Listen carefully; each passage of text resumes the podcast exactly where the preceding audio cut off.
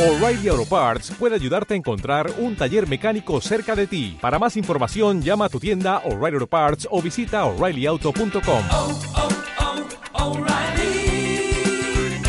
oh, Parts.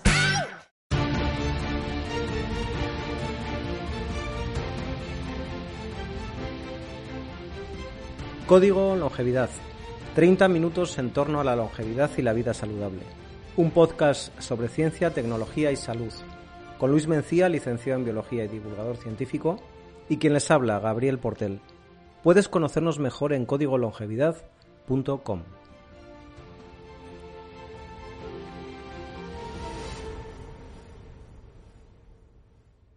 Comer o no comer. El dilema entre crecimiento y longevidad. Un título sugerente. Hoy hablaremos de cómo las células de los organismos vivos detectan si hay nutrientes en el medio circundante y cómo la ciencia reúne pruebas de que al acelerar el crecimiento se acelera el envejecimiento y se acorta la vida. Hola Luis. Hola, ¿qué tal? Vamos a ver, si uno quiere saber si tiene comida en casa, se acerca a la cocina, echa un vistazo al refrigerador y se hace una idea. ¿Cómo detectan las células si hay alimento? Buena pregunta. A lo largo de la evolución, todos los seres vivos han necesitado optimizar sus posibilidades de supervivencia y para ello han desarrollado precisamente sensores eficientes de nutrientes y los han vinculado a las vías de crecimiento. Cuando se detecta que hay nutrientes, la célula o los organismos activan los procesos de crecimiento y al contrario, cuando no hay nutrientes, se detiene el crecimiento, los organismos entran en un modo stand-by, vamos a decir, y por cierto se activan procesos ligados a la longevidad. Así que el crecimiento acelera el, el envejecimiento y acorta la vida. Piensa que lo contrario sería un error fatal. Piensa en un embarazo, por ejemplo, que puede suponer mm, un embarazo y la crianza, cuatro años o tres en la vida de, de una mujer, por ejemplo, y que se mm, trate de llevar adelante en un momento de escasez, sin nutrientes. Eso pondría en peligro la vida de ambos. La vida a lo largo de la evolución, como digo, ha optimizado estos sensores y la vinculación a los procesos, a las vías de crecimiento. Se conocen tres vías principales de detección de nutrientes que han sido conservadas a lo largo de la evolución, es decir, que están presentes en animales unicelulares y en animales mucho más eh, simples y en plantas que, que lo que somos los seres humanos. Estas tres son la que se conoce como vía de insulina factor de crecimiento insulínico 1 y IGF-1, la ruta mTOR, diana de rapamicina, y la AMPK, que es proteína quinasa activada por AMP. Estas tres rutas, y hay muchos estudios científicos que relacionan la longevidad con una reducción de la IIGF-1 y la EMTOR y una activación, una elevación de la ruta AMPK. Entiendo por lo que dices que si aspiramos a una vida larga y saludable debemos de tener en cuenta la dieta. ¿Puedes explicar con más detalle cómo funcionan esas vías de detección de nutrientes? Mira, la insulina aumenta en sangre siempre que comemos hidratos de carbono y proteínas.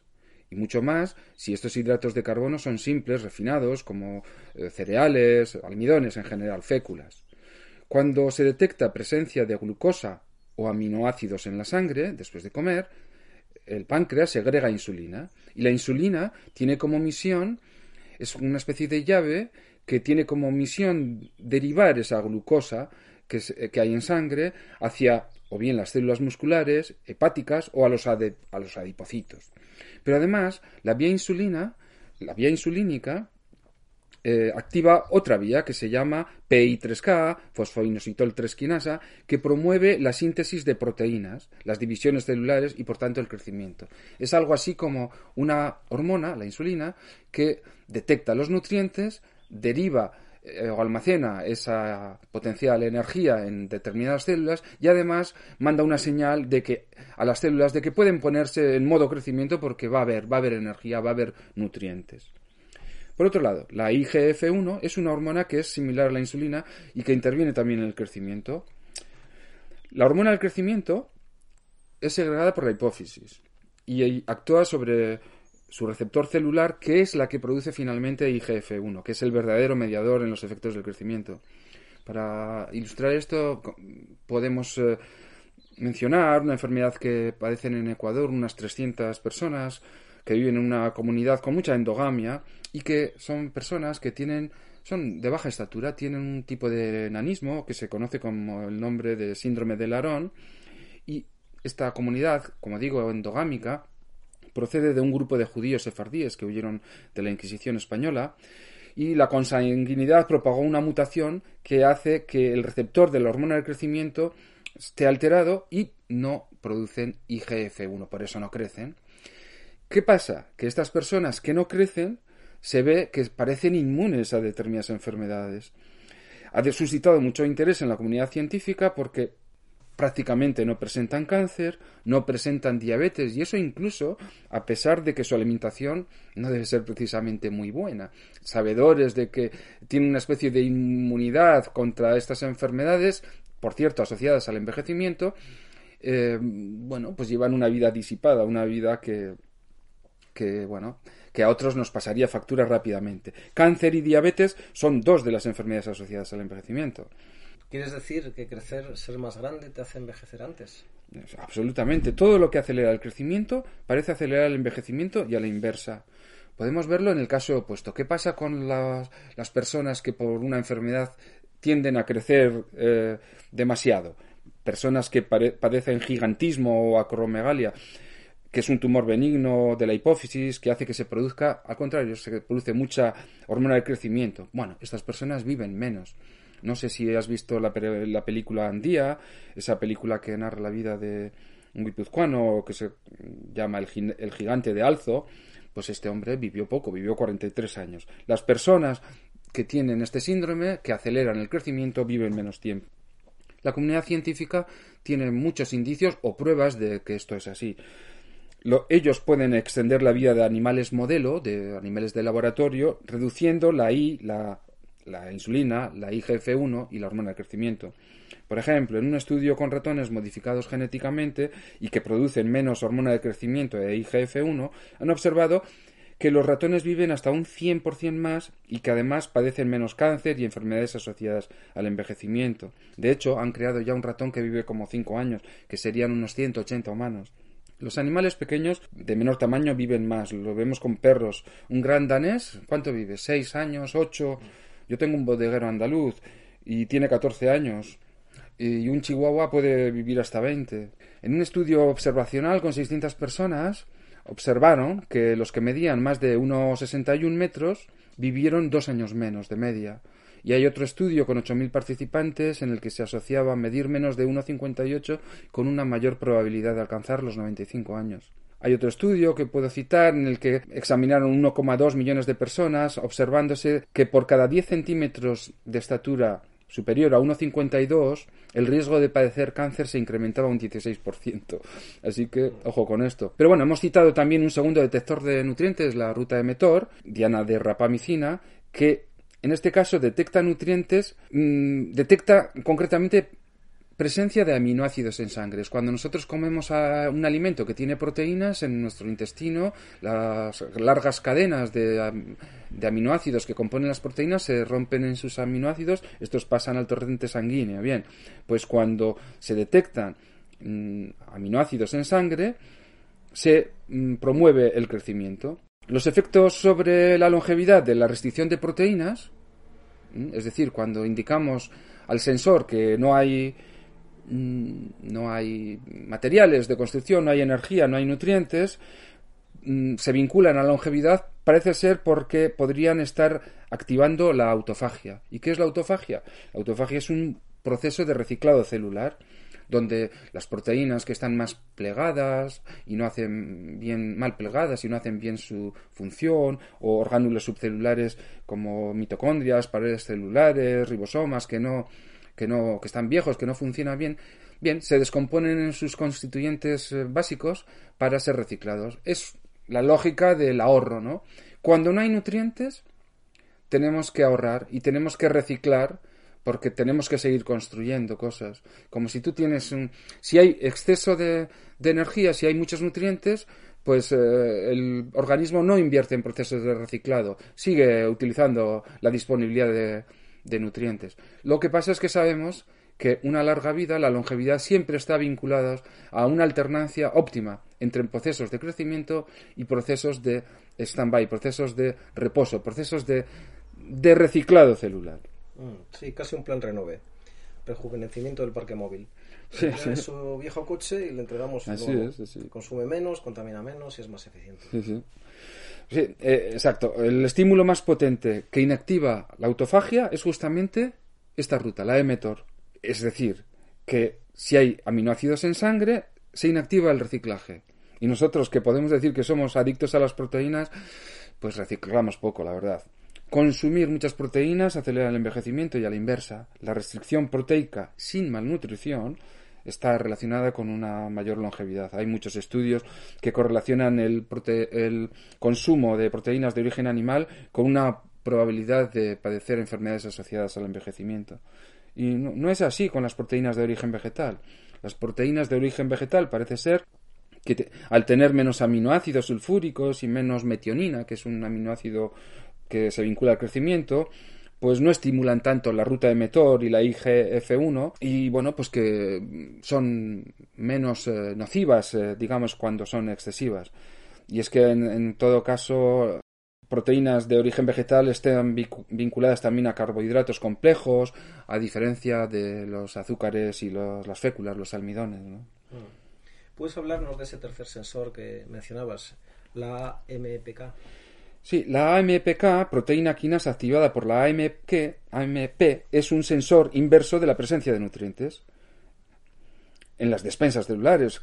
Las células acumulan la energía que obtienen de, de- en las mitocondrias, de, de- en las centrales energéticas, de, bueno, de utilizar los combustibles, la glucosa que, que, tenemos por nuestra alimentación, esa energía la acumulan en forma de ATP. Así que es como una especie de modena, vaya, moneda energética. Cuando hay muchos nutrientes, hay mucho ATP y hay poco AMP. Y a la inversa, cuando hay pocos nutrientes, como no hay suficiente energía, aumenta la concentración de AMP. Así que la MPK es una ruta que no es sensible a ningún macronutriente en particular, sino a la disponibilidad o no de energía, a cuántos ahorros energéticos tiene la célula. Y por cierto, ¿por qué es importante tener en cuenta la MPK? Pues porque incrementa la autofagia, el reciclaje que decíamos, el modo reciclaje, y sabemos que el modo reciclaje está vinculado a la longevidad. Como conclusión, si quieres ralentizar el envejecimiento, disminuir el riesgo de padecer enfermedades asociadas y vivir una vida larga y saludable, has de adoptar una dieta que modere la estimulación del crecimiento, que disminuya la vía IGF-1, la vía mTOR y que incremente la vía AMPK, promoviendo todos los procesos de reciclaje y reparación del organismo. Sí, efectivamente, un verdadero dilema entre crecimiento y longevidad.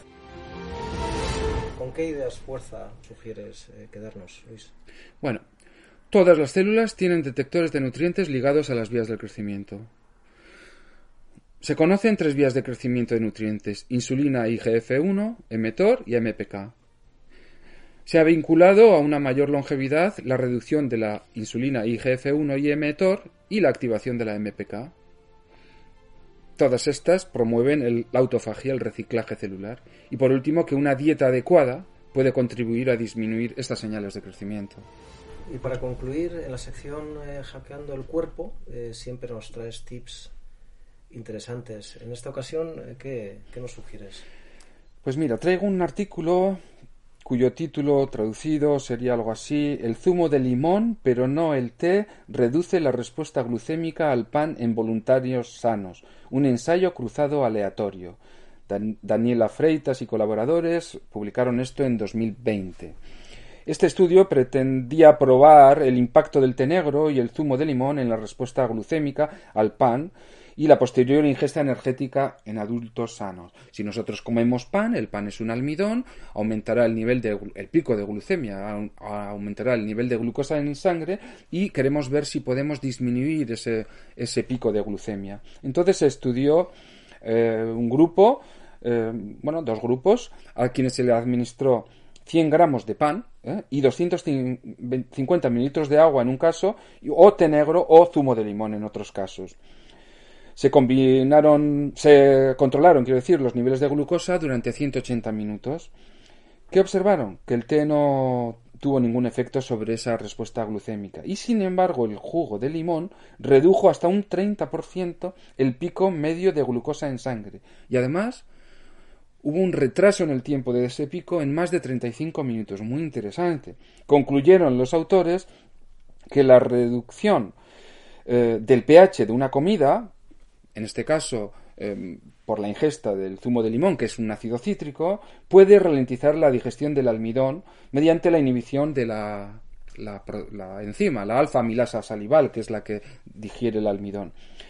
Esto mismo concuerda con lo que ya se sabía con otros ácidos como el ácido acético, el vinagre y otros alimentos ácidos. Consejo entonces, pues para reducir el pico de glucemia para reducir la respuesta, la vía de la insulina y la IGF-1 y por lo tanto disminuir el crecimiento eh, por esta vía, mm, es muy interesante tomar vinagre o, y, y o zumo de limón antes o al principio de las comidas. Puede ser en una ensalada, puede ser incluso con un vaso de agua al que añadimos el, el zumo de limón o vinagre.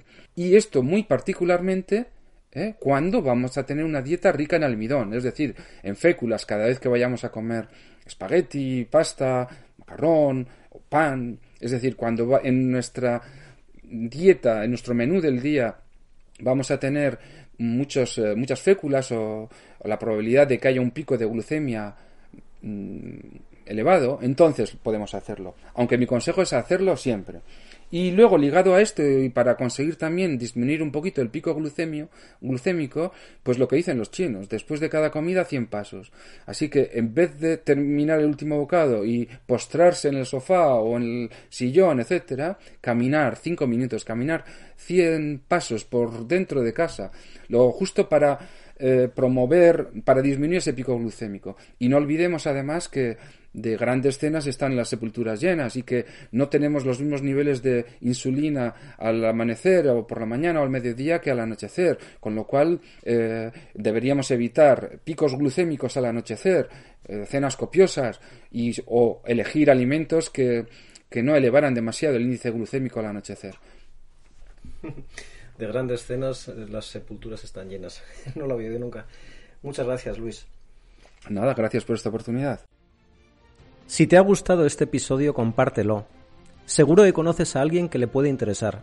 Y si quieres estar atento a todas nuestras novedades y no perderte ningún programa, suscríbete a nuestra lista de correo en código longevidad.com.